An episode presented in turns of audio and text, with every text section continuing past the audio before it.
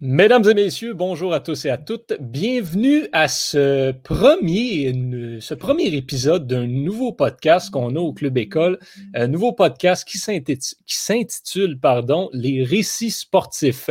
Vous devinez un petit peu de quoi il s'agit euh, de par son nom. On va donc vous, parler d'histoire d'athlètes, mais pas seulement d'athlètes, d'entraîneurs, de, de, directeurs d'académies sportives, de n'importe quelle personne reliée au monde du sport qui nous passionne tant. Puis on va, on va faire un peu le portrait de cette personne. Qui est cette personne? Qu'est-ce qu'elle a fait dans le monde du sport? Où en est cette personne? Est-elle décédée? Est-elle encore en vie? Œuvre-t-elle toujours dans le monde du sport? Bref, euh, des, portraits en profondeur. On est quatre personnes sur le projet. Il y a moi-même, Johan Carrière. Il y a également Pierre-Luc Mongeon qui n'est pas avec nous pour cette première édition, que vous connaissez bien sûr. Et il y a Étienne Boutillier que vous connaissez également. Je vais donc le saluer à l'instant. Bonjour Étienne. salut euh, Johan, ça va bien? Ça va très bien, merci. Euh, écoute, on a euh, une nouvelle personne avec nous que nos auditeurs et auditrices n'ont jamais entendu encore. Cheyenne Ogoyard. La première femme à participer à un podcast du Club École. On est tellement content d'enfin entendre ta voix dans notre contenu audio. Comment tu vas? Ben, ça va bien, toi? Ça va super bien, comme je disais, très content de t'avoir avec nous. Et, euh, pour ceux aussi, il faut dire, parce que je tiens à le souligner, c'est un projet qui part un peu là, de la tête de Cheyenne, qui est la première personne à avoir vraiment amené l'idée de parler de portrait, en fait, dans un podcast. c'est une idée qu'on a, qu'on a vraiment appréciée puis qu'on a embarquée. On va voir s'il y a d'autres personnes au cours des, semaines qui vont se joindre à nous dans ce, beau projet-là.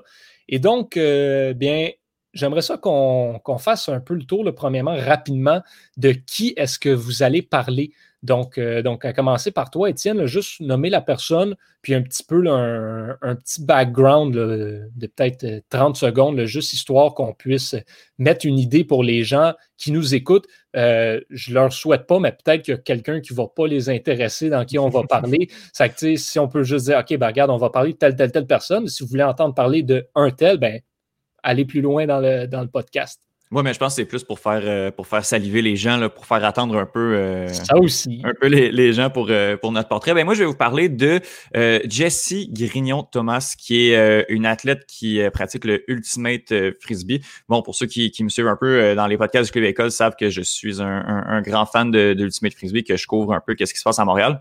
Et euh, Jessie Grignon-Thomas, rapidement, c'est euh, une des meilleures athlètes, euh, non seulement féminine, mais une des meilleures athlètes tout court euh, au Québec et voire même au Canada. Donc, j'ai vraiment hâte de, de, vous parler de, de cette athlète qui qui est très dévouée, puis vous allez apprendre, vous allez apprendre pourquoi au travers du portrait. Intéressant, super, euh, super pertinent. Puis, euh, en effet, un homme de frisbee, c'est sûr que tu connais ton affaire. J'imagine que ce ne sera pas le dernier non plus portrait de frisbee que tu vas nous faire. Ça risque. Euh, non, effectivement. Et de ton côté, Cheyenne, toi, c'est l'équitation, ta grosse passion, mais c'est pas avec un portrait d'équitation que tu nous arrives aujourd'hui. Non, en effet, j'ai voulu changer pour la première. Puis, je vais parler d'une sportive de haut niveau euh, alors, c'est pas une sportive de haut niveau comme on s'attend, avec énormément de médailles, puis énormément, un gros palmarès, tout ça. C'est euh, Chelsea Warner, en fait, une américaine euh, de 27 ans. Euh, elle est gymnaste et aussi mannequin, mais euh, ce qui la, ce qui la définit en quelque sorte en tant qu'athlète particulière, c'est qu'elle est atteinte de trisomie 21. Et mmh. quand on connaît un peu les caractéristiques de la maladie, c'est là qu'on comprend à quel point ça peut être difficile et surtout c'est un exploit d'en être arrivé euh, où elle en est aujourd'hui en tant que gymnaste justement. Wow, ben ça, c'est vraiment quelque chose que j'ai vraiment hâte d'entendre. C'est pas un nom que je connais personnellement. Puis je sais pas si parmi vous à la maison, il y en a qui, qui connaissent ce nom-là, mais ça va certainement être une histoire très intéressante à suivre. Euh, de mon côté, je vais y aller avec un nom que certains et certaines d'entre vous connaissent peut-être un peu plus mais il n'y a pas assez de monde qui le connaissent pareil. Euh, je vais vous parler d'un autre Américain, Eric Hayden, euh, en patinage de vitesse. Pas un sport qu'on a vraiment beaucoup abordé depuis les débuts du club école, mais euh, Eric Hayden est probablement, peut-être même dans le top 5 des Olympiens de l'histoire, assurément dans le top 5 des performances seul, à une seule édition des Jeux, facilement, sinon la plus grande performance individuelle. Je vous l'explique euh, plus tard. Puis, euh, puis tiens, pourquoi pas ouvrir le premier podcast avec celle qui en est à sa première participation, parce que j'ai juste vraiment hâte d'entendre parler de, Chelsea Werner, euh, donc gymnaste de haut niveau.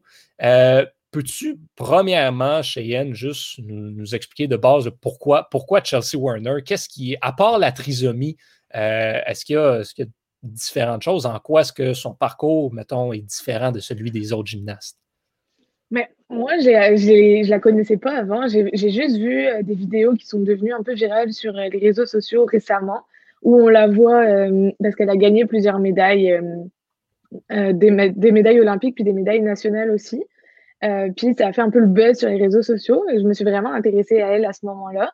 Puis en creusant un peu, on se rend compte que elle a non seulement elle a vraiment une belle carrière de gymnaste, mais en plus aujourd'hui elle, euh, elle est un peu militante dans le domaine du mannequinat, puisque euh, elle, est, elle a été choisie euh, comme modèle notamment à la Fashion Week de New York en tant que mannequin trisomique. Et quand on parle d'inclusivité, tout ça, c'est quelque, quelque chose d'important à mentionner aussi aujourd'hui. Wow! Euh, pour, euh, pour ceux à la maison qui s'y connaissent peut-être un petit peu moins, peux-tu juste, euh, avant de passer dans l'histoire même de, de, cette gymnaste, peux-tu juste peut-être résumer un petit peu dans quelques grandes lignes, c'est quoi la trisomie 21? Alors, la trisomie 21, c'est un syndrome qui est dû à un chromosome supplémentaire sur la 21e paire. Au-delà des aspects esthétique et d'une certaine déficience intellectuelle qui caractérise euh, malheureusement les malades. Euh, c'est une maladie qui engendre certains problèmes de santé physique importants, comme le raccourcissement des membres. Euh, puis on s'en doute, le raccourcissement des membres pour une gymnaste, c'est quand même quelque chose d'important. ça provoque aussi une déformation des mains et un tonus global et général plutôt faible, toujours à différents niveaux selon les cas, évidemment. Et euh, ça a été prouvé qu'avec une stimulation constante et précoce, les effets du syndrome peuvent être réduits et en tout cas limités contenus. Mais euh, malgré tout cela, malgré le, fait qu'on puisse limiter les, les, tout, tout, ce qui touche à ce syndrome-là, euh, limiter les effets, les conséquences, ça reste quelque chose qui risque d'être un handicap assez important, surtout pour une gymnaste. Euh, comment est-ce qu'elle a réussi à atteindre le niveau professionnel ben, qu'elle a atteint? Justement, oui. Oui, oui, c'est quelque chose de vraiment euh, handicapant pour, pour tous les malades atteints. Et euh, c'est pour ça aussi que c'est d'autant plus important de montrer l'exploit qu'elle a réalisé en atteignant le haut niveau. Parce que c'est une maladie qui, met des freins pour sa carrière professionnelle. Il faut rappeler quand même que les médecins pensaient qu'elle euh, souffrirait toute sa vie d'une faiblesse musculaire, puis qu'elle euh, a quand même commencé à marcher qu'à deux ans, ce qui est vraiment tard euh, en général. puis c'est à l'âge de 8 ans qu'elle a commencé la gymnastique. Donc elle a commencé par essayer le soccer, ensuite elle a essayé la natation. Et ses parents l'ont inscrit à la gymnastique parce qu'ils voulaient vraiment qu'elle elle aille sur ce problème de tonus musculaire. donc elle s'est entraînée vraiment pour ça à la base. Et les progrès ont été vraiment longs à venir, on s'en doute. Mais personne n'a abandonné ni elle ni sa famille. Ils lui ont même payé un coach particulier pour vraiment travailler là-dessus. Euh, et elle va y prendre goût. Donc, elle va travailler plusieurs heures par semaine. Elle va participer au premier championnat national de gymnastique euh, des Jeux olympiques spéciaux en 2012. Et euh, elle a déjà remporté deux médailles d'or olympiques en ayant intégré l'équipe nationale américaine. Et euh, on peut aussi dire qu'elle est également quadruple championne nationale. Euh, elle a remporté ses quatre médailles lors des, Jeux olympiques spéciaux également. Et ça fait maintenant près de dix ans qu'elle évolue en haut niveau en gymnastique. Et il faut aussi préciser qu'elle allie cette activité avec le mannequinat. Donc quand on regarde les vidéos sur les réseaux sociaux, parce qu'il y en a vraiment beaucoup en ce moment, on voit pas qu'elle est atteinte euh, de cette maladie, on le voit pas sur les vidéos. On le voit parce que si on regarde son visage on reconnaît les traits spécifiques. Mais quand on la voit évoluer sur le tapis, on se dit pas, ah, elle, elle est malade, elle a quelque chose. On le voit pas. Puis euh, elle s'est destinée une, euh, pourtant une carrière en gymnastique de haut niveau. Puis on peut dire qu'elle a réussi vraiment. puis c'est un, c'est un modèle autant parce que sa technique est vraiment impressionnante. Donc, c'est un modèle là-dedans. Elle a travaillé, elle a, atteint une vraie technique. Mais on peut aussi imaginer qu'il y a une part de talent là-dedans parce que il faut arriver, euh, pour arriver à ce haut niveau, il faut un petit peu de talent aussi. Euh, donc, c'est des années de travail, de détermination, de volonté et du talent qui lui permettent d'obtenir ces résultats. Et, euh, et, encore une fois, selon moi, c'est un modèle pour les sportifs de tout sport confondu parce que à cause de son syndrome, elle n'était pas destinée à ça. C'était pas quelque chose qui était prévu sur son planning à la base. Et euh, à son arrivée dans le monde du mannequinat, parce que maintenant, euh, elle fait aussi du mannequinat, elle continue la gymnastique, mais elle fait aussi du mannequinat, qui est aussi un sport euh, de haut niveau selon moi. et c'est une nouvelle démonstration de force et de mental. C'est hum, les mêmes critères, les mêmes qualités qu'elle a dans le sport, mais elle les, elle les remet au mannequinat. Et on sait qu'aujourd'hui, le mannequinat, ça impose beaucoup de normes physiques. Et Chelsea nous montre une image différente, nous montre qu'on peut autant faire du sport de haut niveau que faire du mannequinat quand on est différente. Et euh, c'est une preuve d'inclusivité et d'espoir euh, pour le monde sportif puis pour le monde en général. C'est ça qui est, qui est, fou, en fait. Puis il y a deux affaires dans ce que tu as dit, moi, qui, me, qui frappent. C'est c'est pas juste, c'est plus qu'une belle histoire. Chelsea Warner est carrément bonne. Elle est vraiment solide.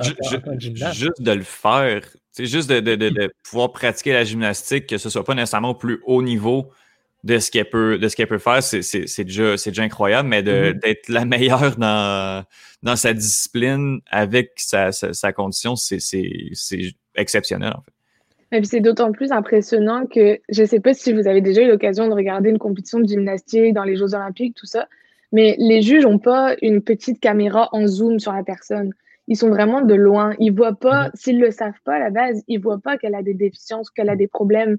Ils connaissent pas son, son parcours de la naissance, tout ça. Tout ce qu'ils voient, c'est une gymnaste qui va faire son numéro, qui réussit ou qui réussit pas. Point. Puis ils ont, elle a quand même réussi à avoir des médailles à ce niveau-là. C'est vraiment son travail qui a payé et pas comme certaines euh, téléréalités ou certaines émissions qui peuvent appuyer sur les défauts, les faiblesses, à mhm. leur montrer qu'ils ont réussi. Là, c'est simplement son talent qu'a joué, puis elle a obtenu des médailles comme ça. C'est vraiment impressionnant. L'autre chose aussi, moi, qui, qui me frappe, puis je pense que ça envoie un beau message aussi, c'est l'appui qu'elle a reçu de, sa famille, de ses parents.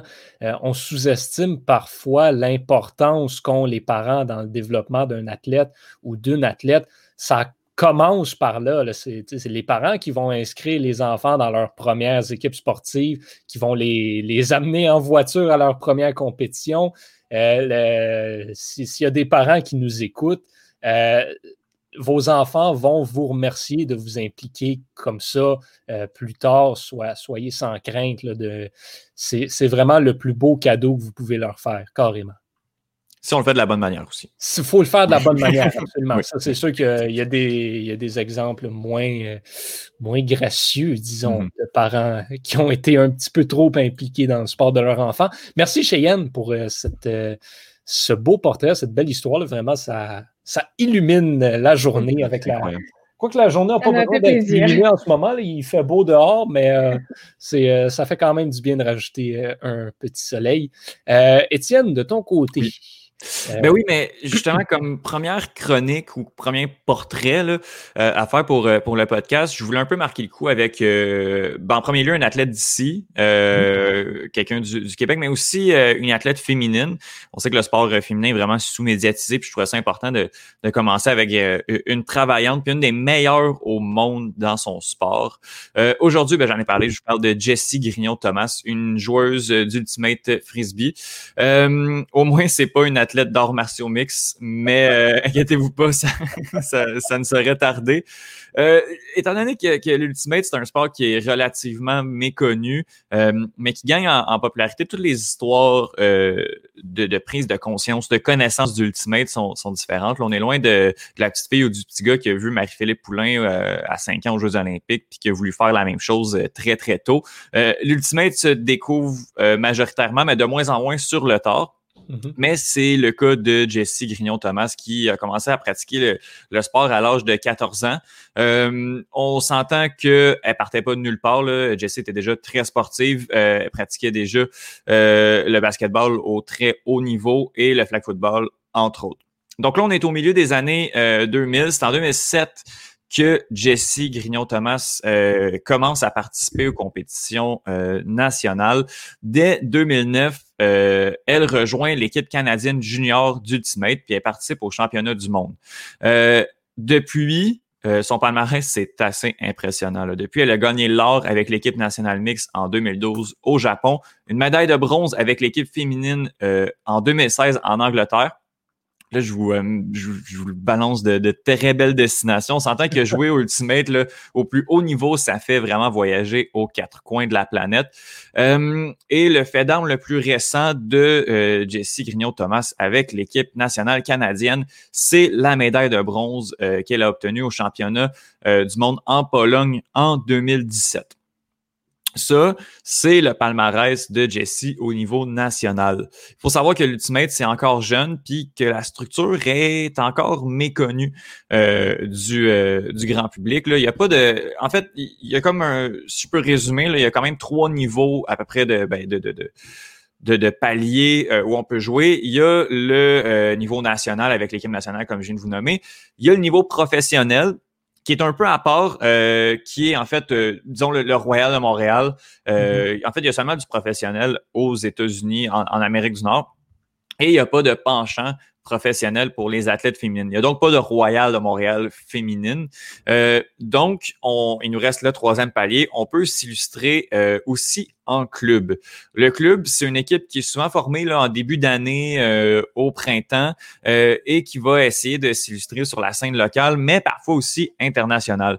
Il y a des clubs qui sont vraiment improvisés, euh, qu'on va faire là, rapidement en début, en début d'année. On va passer l'été à, jouer avec cette équipe-là. Mais il y a, il y a des, des équipes qui sont beaucoup plus structurées. Je pense notamment à Iris, qui se dit l'équipe féminine québécoise, bien qu'il y en ait quand même, euh, quand même d'autres qui vont se fixer comme ils risquent de très, très gros objectifs. Mais on va revenir à cette équipe-là un petit peu plus tard.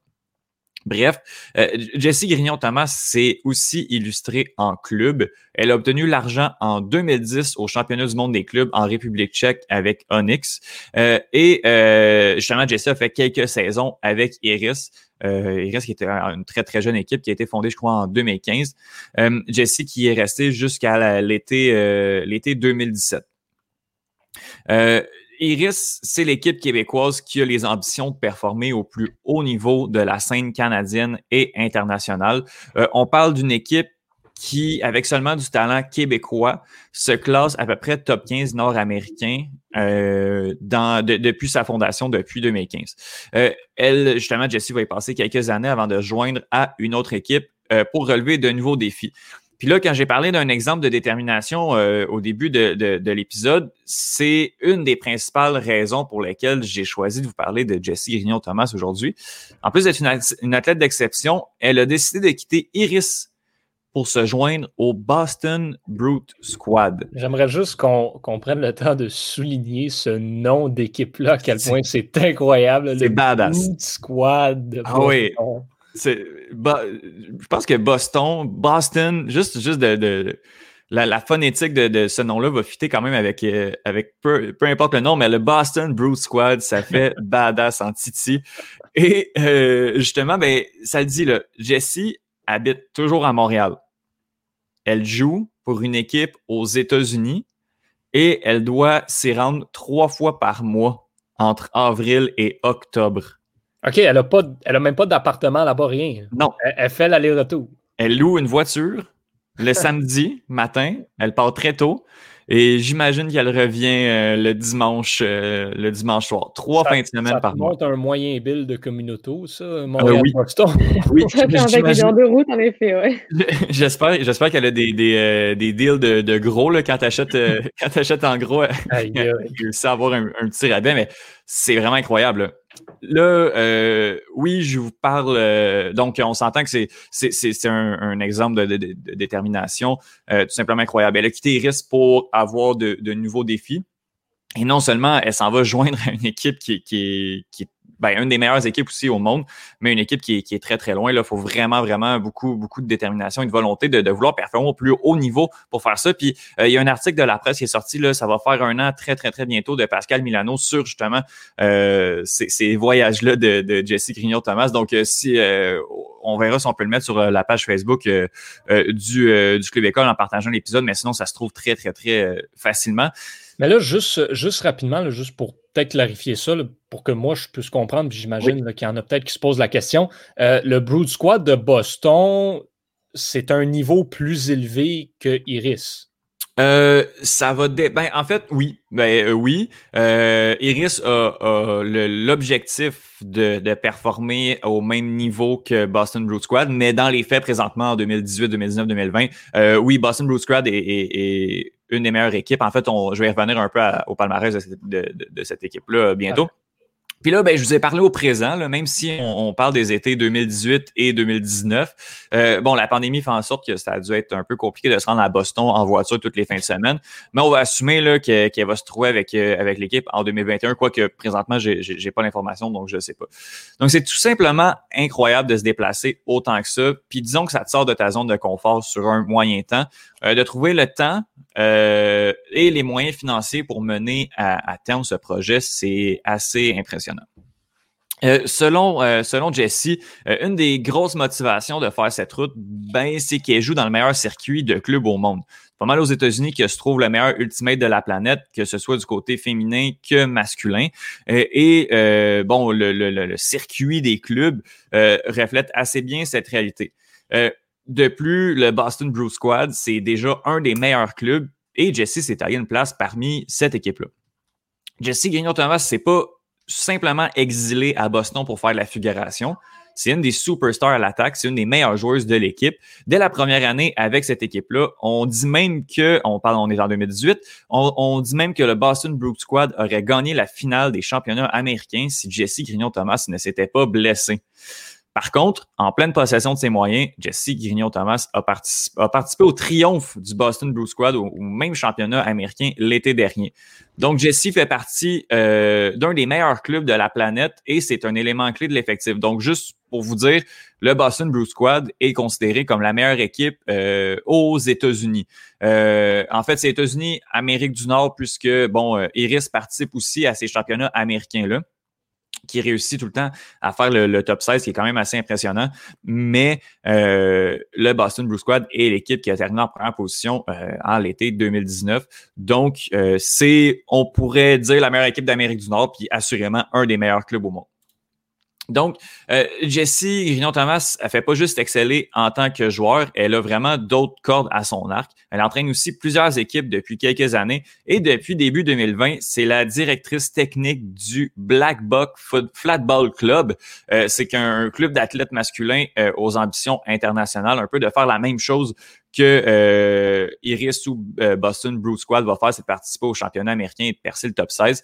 Honnêtement, Black Balls, c'est un club euh, que je dirais boosté. C'est un énorme club avec quelques-uns des meilleurs talents québécois et français d'Ultimate. On y retrouve euh, André Arsenault, Kevin Grou et pour toi, Johan, Quentin Bono, qui sont entre autres joueurs du Royal de Montréal.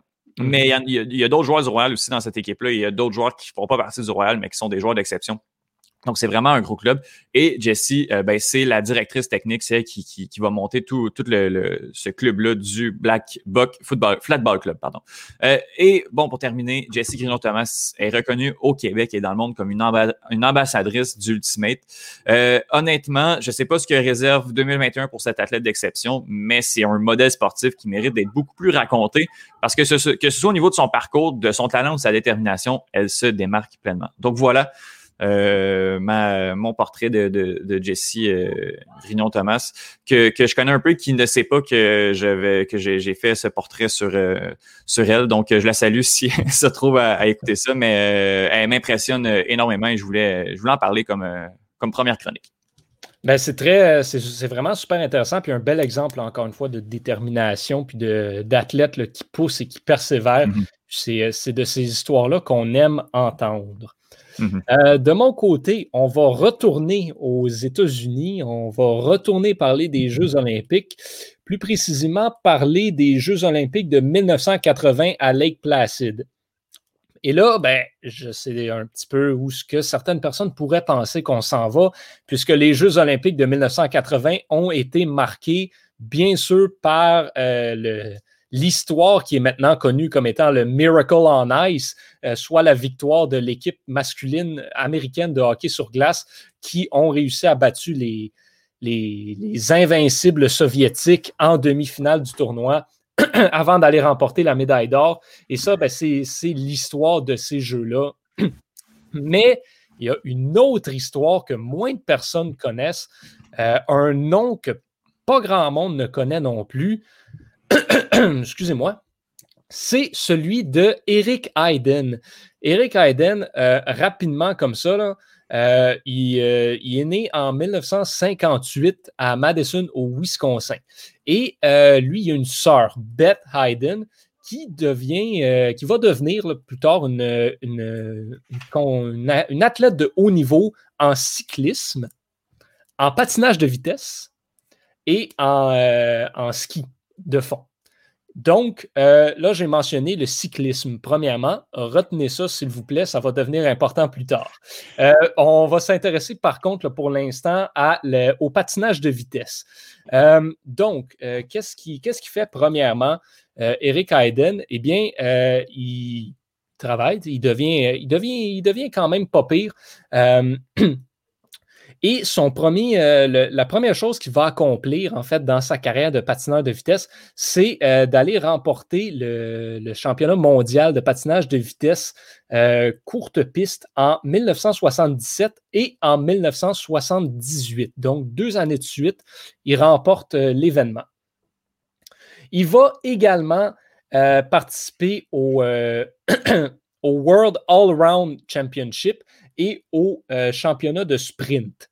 Donc, c'est les, championnats mondiaux qu'il va remporter euh, dans les deux cas en 1977, 1978, 1979 et 1980 pour le sprint et va terminer deuxième au all-round dans la dernière compétition euh, internationale de sa carrière. C'était en 1980. Il termine deuxième et c'est le seul événement majeur, en fait, qu'il n'a pas gagné. Puis là, ben, vous vous souvenez qu'Eric Hayden, c'est l'histoire des Jeux olympiques de 1980. Dans et aux Jeux olympiques, en patinage de vitesse, il y a cinq courses. Le 500 mètres, le 1000 mètres, le 1500 mètres, le 5000 mètres et le 10 000 mètres. Il les a remportés les cinq. wow. C'est le seul patineur de vitesse dans l'histoire à remporter les cinq événements de patinage de vitesse lors des mêmes Jeux. Et je vais être franc avec vous, ça va probablement jamais se reproduire. C'est incroyable. Euh, tout, euh, en fait, c'est un exploit en soi d'en remporter deux, aller chercher les cinq. Et en plus, on va rajouter là-dessus, sur les cinq courses, euh, aux 500, 1000, 1500 et 5000 mètres, il établit le record olympique. Hmm. Et aux 10 000 mètres, il établit le record du monde. Il a complètement dominé la compétition. Euh, et c'est vraiment, on parle d'Eric Hayden, c'est peut-être la performance la plus incroyable, mis à part Michael Phelps qui a remporté sept médailles au même jeu. Eric Hayden, c'est peut-être la performance individuelle la plus incroyable. On parle d'une performance au même niveau que Bruce Jenner, que Nadia Comaneci, que Michael Phelps. Ça rentre dans cette catégorie-là. C'est assez incroyable. Juste pour vous mettre, euh, deux secondes. Oui, ben oui, Encore plus accentué sur à quel point c'est une performance incroyable. Eric Hayden a remporté à lui seul, à ces Jeux olympiques-là, plus de médailles que tous les autres pays, sauf deux. Euh, et il a remporté à lui seul 83% des médailles des États-Unis à ces Jeux-là. Et les États-Unis ont terminé les Jeux de 1980 avec six médailles olympiques, six médailles d'or, pardon. Mm-hmm. Euh, celle de hockey et les cinq d'Eric Hayden. Wow. Euh, Johan, euh, justement, il a remporté les, cinq médailles, ce qui est quand même, c'est quand même assez impressionnant. Est-ce que je connais quand même pas énormément le, milieu du, patinage de vitesse? Mm-hmm. Est-ce qu'aux Olympiques, ça n'a pas été égalé, puis ça sera presque jamais, mais est-ce que c'est déjà arrivé d'en gagner deux, trois ou quatre? Oui, oui ça, ça, arrive. Quatre, 4, c'est assez rare, surtout que maintenant, aujourd'hui en plus, ce qui est assez exceptionnel euh, du cas d'Eric Hayden, c'est que ceux qui, participent aux courses de 500 et 1000 mètres, ils font généralement pas le 5000 puis le 10 000 mètres. C'est pas les mêmes personnes. C'est plus maintenant, c'est un peu comme les, comme les coureurs. Tu as des sprinteurs puis tu as les coureurs de longue distance. Donc, ça, ça arrive plus. Donc, c'est pratiquement plus possible parce qu'il n'y en a pas de patineurs qui, qui participent aux cinq courses, en fait. Ça va arriver euh, très souvent, en fait, que c'est la même personne qui va remporter le 5000 et le 10 000. Ça va souvent arriver que la même personne va gagner le 500 puis le 1000 mètres aussi. Deux médailles en patinage de vitesse. Ça arrive assez fréquemment. Mais cinq, c'est arrivé une fois, puis ça n'arrivera plus jamais parce que, comme je te dis, il n'y a personne. À cette heure, les gens s'entraînent pour faire le sprint, pour courir le 500. Fait qu'ils ne courent pas le 1000. Mm-hmm. Euh, ils ne courent pas le 10 000, pardon. Et euh, ensuite, il va de. C'est là que ça devient encore plus impressionnant pour Eric Hayden. Euh, je vous ai mentionné le, cyclisme plus tôt. Euh, eh bien, messieurs, après sa carrière en tant que euh, patineur de vitesse, il devient cycliste professionnel et fait pas n'importe quoi. Il participe au Tour de France en 1986. Et c'est pas des blagues. Il n'a pas terminé la course, malheureusement. Il a, il a il a, euh, il a été impliqué dans un accident, puis euh, il a reçu une commotion, il a été victime d'une commotion cérébrale, en fait. Donc, il n'a pas pu terminer le, tour. Euh, il a également, par contre, participé au Giro d'Italie l'année d'avant, 1985, une course qu'il a complétée. il, était pas bien, il était bien sûr pas aussi dominant en vélo qu'en patinage de vitesse, donc il n'a pas remporté ces événements-là, mais juste le fait de participer aux deux plus grandes courses de cyclisme au monde, c'est déjà un exploit en soi, surtout quand tu as déjà performé dans un autre sport. Puis vous savez, au Québec, euh, on, a, euh, on notre surhomme, Laurent Duvernay-Tardif, qui a complété, euh, en fait, qui a remporté le Super Bowl, qui est un pêcheur incroyable, et qui a également complété son doctorat en médecine. Ensuite, après avoir remporté cinq médailles d'or aux Jeux olympiques de Lake Placid, après avoir participé au Giro et au Tour de France, que fait Eric Hayden? Il retourne à l'école et complète son doctorat en médecine à l'Université de Sanford en 1991. Ça nous fait un beau complexe d'infériorité, tout ça. Ouais, c'est ça. Oh, un petit peu. Hein? Fait quoi, nous autres, à 24 ans? c'est ça. Et euh, donc, euh, il, va après ça, il, va devenir médecin, en fait, dans le monde du sport. Il va disparaître un petit peu de la scène olympique. il n'est jamais revenu euh, il n'a jamais participé à d'autres Olympiques, le mis à part les Jeux Olympiques de 1980. Euh, par contre, il a été. Euh, il a été le médecin, en fait, en, 2000, en 2008, je crois, sur, sur un, des participants. donc, donc j'ai perdu le nom là, dans, dans, toutes les notes que j'avais, mais donc, en 2009, en fait, euh, il, a, été, c'est ça, avec le, euh, c'était G.R. Chelsky, John Robert, pour ceux qui, euh, s'y connaissent plus, qui était un patinage de vitesse.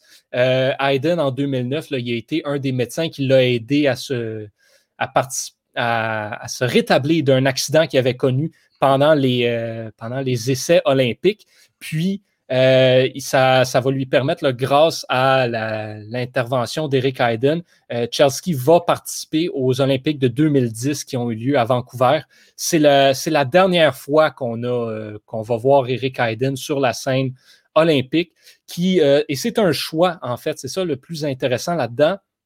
Et c'est pour ça qu'il n'y a pas tant de monde qui connaisse son nom.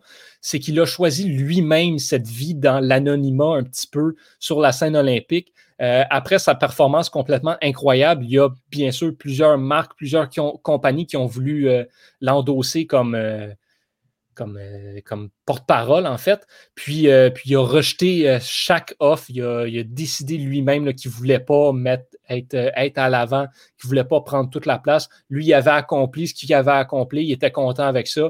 Il disait, et je cite, J'ai fait assez d'argent comme ça, je n'ai pas besoin de d'en faire plus avec des, euh, avec des compagnies, puis des, euh, des campagnes publicitaires. Puis également, ben, on pourrait penser que euh, un quelqu'un comme ça serait, euh, quand, quand, il y a des, des, Olympiques plus tard, notamment les Jeux Olympiques de Salt Lake City aux États-Unis, on pourrait penser qu'Eric Hayden aurait été un des, un des membres les plus, les plus importants, de, notamment du, du flambeau, lorsqu'on a toute la, la passation de la flamme olympique pour aller l'allumer.